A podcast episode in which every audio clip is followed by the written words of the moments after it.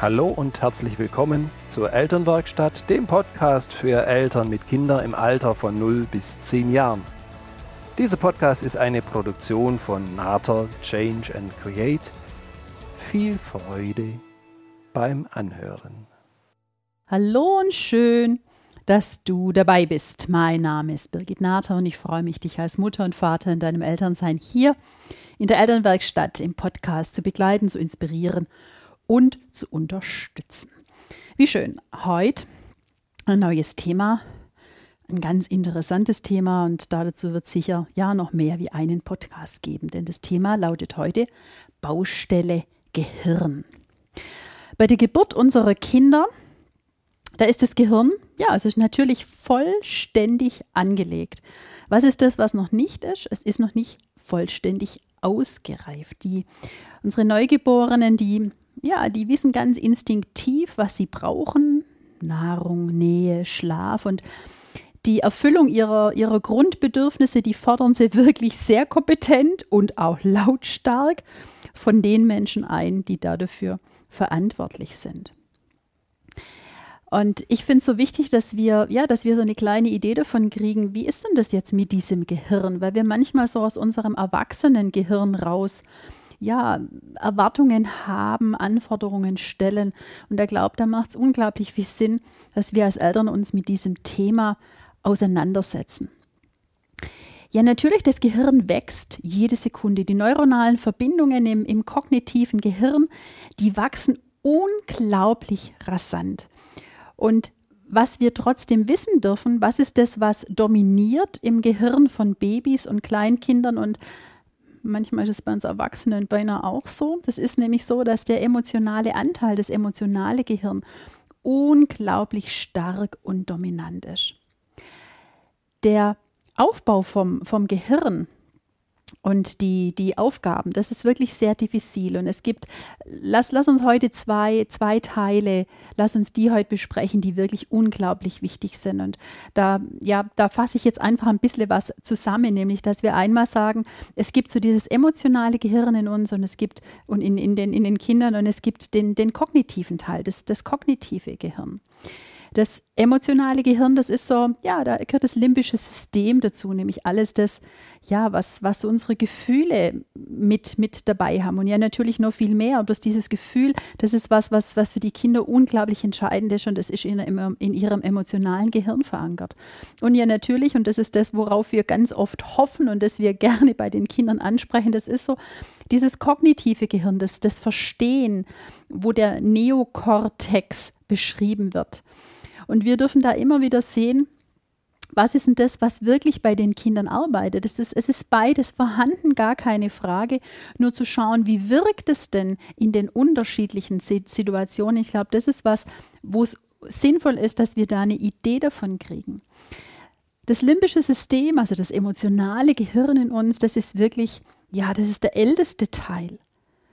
Und da dagegen ist im Prinzip der, der Neokortex, also unser kognitives das ist das, was da, ja, was, was wesentlich länger braucht und was am Anfang nicht in der Art und Weise vorhanden ist, wie wir da manchmal gerne drauf zurückgreifen würden.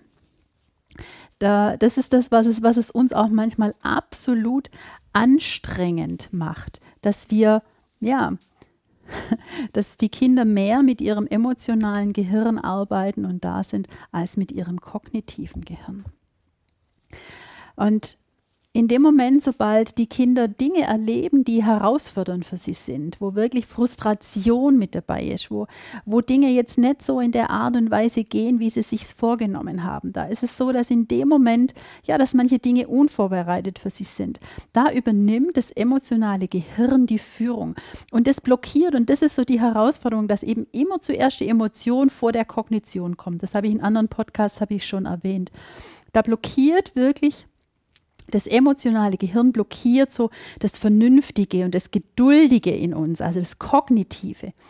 Und deswegen wird das Kind in dem Moment von seinen Emotionen wirklich überwältigt, es wird richtig überschwemmt. Da ist Wut vorhanden, das wirft sich möglicherweise auf den Boden.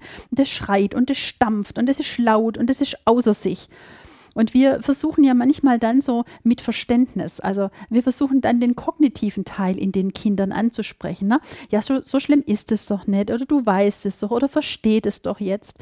Und da dürfen wir nochmal ganz klar haben, dass diese Worte, und dieser Zugang von uns ans, ans Gehirn der Kinder, dass es überhaupt nicht andockt, sondern in dem Moment, wenn das Kind so stark in seiner Emotion ist, dann ist wirklich das kognitive Gehirn, das ist wie außer Betrieb wie wenn es nie da gewesen wäre in dem Moment. Und das ist für uns so wichtig, dass wir manchmal möglicherweise den Eindruck hätten, die Kinder machen das mit Absicht, dass sie sich jetzt nicht beruhigen wollen und dass sie sich gerade so in Anführungsstrichen aufführen, wie es Rumpelstilzchen oder wie sonst irgendwer. Und da dürfen wir nochmal sehen, nee, das Gehirn ist wirklich so verschaltet, dass die Emotionen so viel näher an uns dran sind, dass die so viel mehr Gewicht haben als das Kognitive. Und dass in dem Moment das Gefühl in ihnen so lebendig ist und wirklich auch überhand nimmt, buchstäblich, dass es seine Zeit braucht, bis die Emotion, ja, bis sie abschwächt und wir dann danach, wenn wieder so Ruhe eingekehrt ist, in der Emotion, so eine, ja, wirklich so ein Runterkommen, dass dann erst wieder Kontakt zustande kommen kann zum kognitiven Gehirn. Und aus dem Grund brauchen die Kinder auch in dieser Phase des Runterkommens, da brauchen die ganz oft unsere Begleitung, weil das Gehirn nämlich sagt, Hilfe, Hilfe, wie soll ich denn selber in mir jetzt diese Ruhe machen?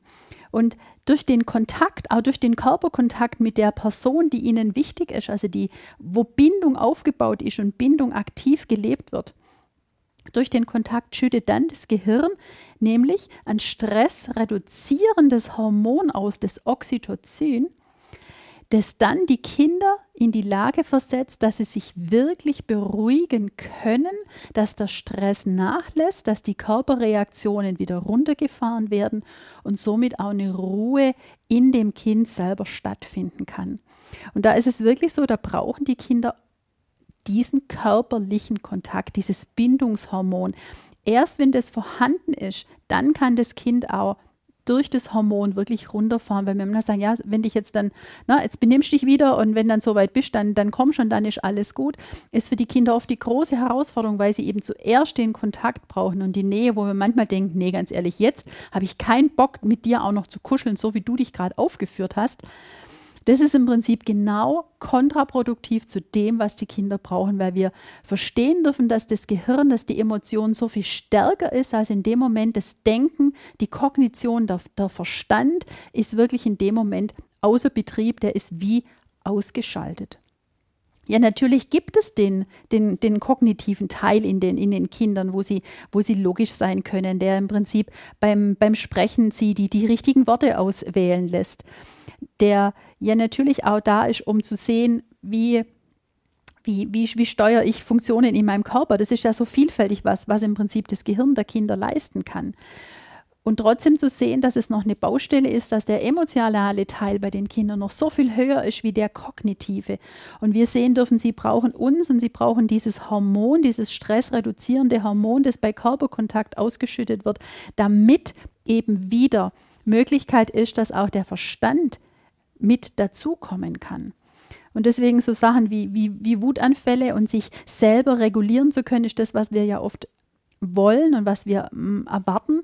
Ja, die Kinder können das lernen, sich selber zu re regulieren, nur zuerst brauchen sie da unsere Unterstützung und sie dürfen im Prinzip ja erstmal auch schauen, was ist das, die ganzen Anteile in mir, wie ich die alle aktiv werden lassen kann. Und sofern sie im Alter ja zwischen einem und vier, manchmal sogar fünf Jahren sind, ja, ist es so, dass sie mit dieser Regulation und mit diesem ganzen Stress, den sie da empfinden, ja, wo so viel Gefühl in ihnen drin ist, dass sie da absolut überfordert überfordert sind und dass sie unsere Unterstützung brauchen, selber aus dem Wutanfall rauszufinden.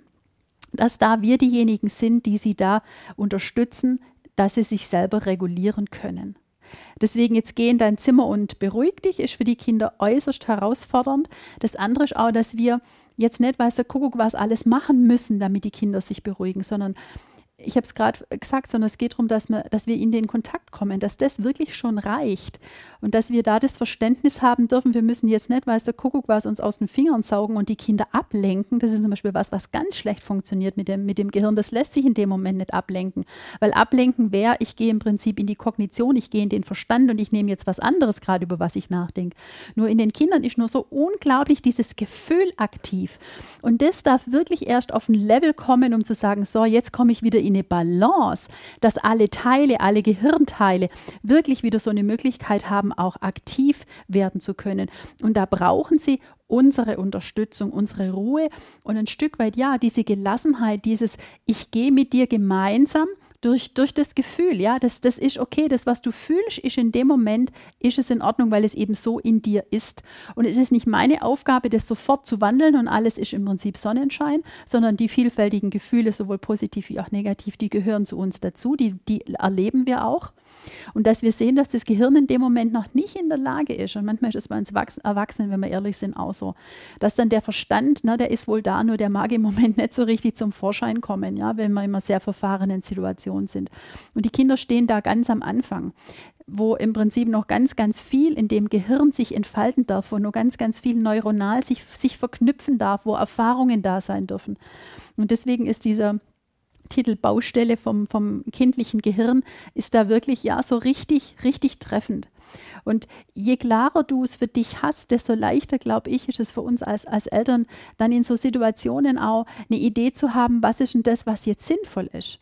Ja, unseren ganzen Erklärungen und du weißt doch und versteh doch, das ist wirklich was, das dürfen wir uns schenken, weil wir verstanden haben, aufgrund von den Erläuterungen der, der, der Wissenschaft und der, der, Medizin, dass das Gehirn gar nicht dazu in der Lage ist. Und dann ärgern wir uns wieder, weil wir doch so gute Argumente gebracht haben und das Kind so gar nicht drauf eingeht.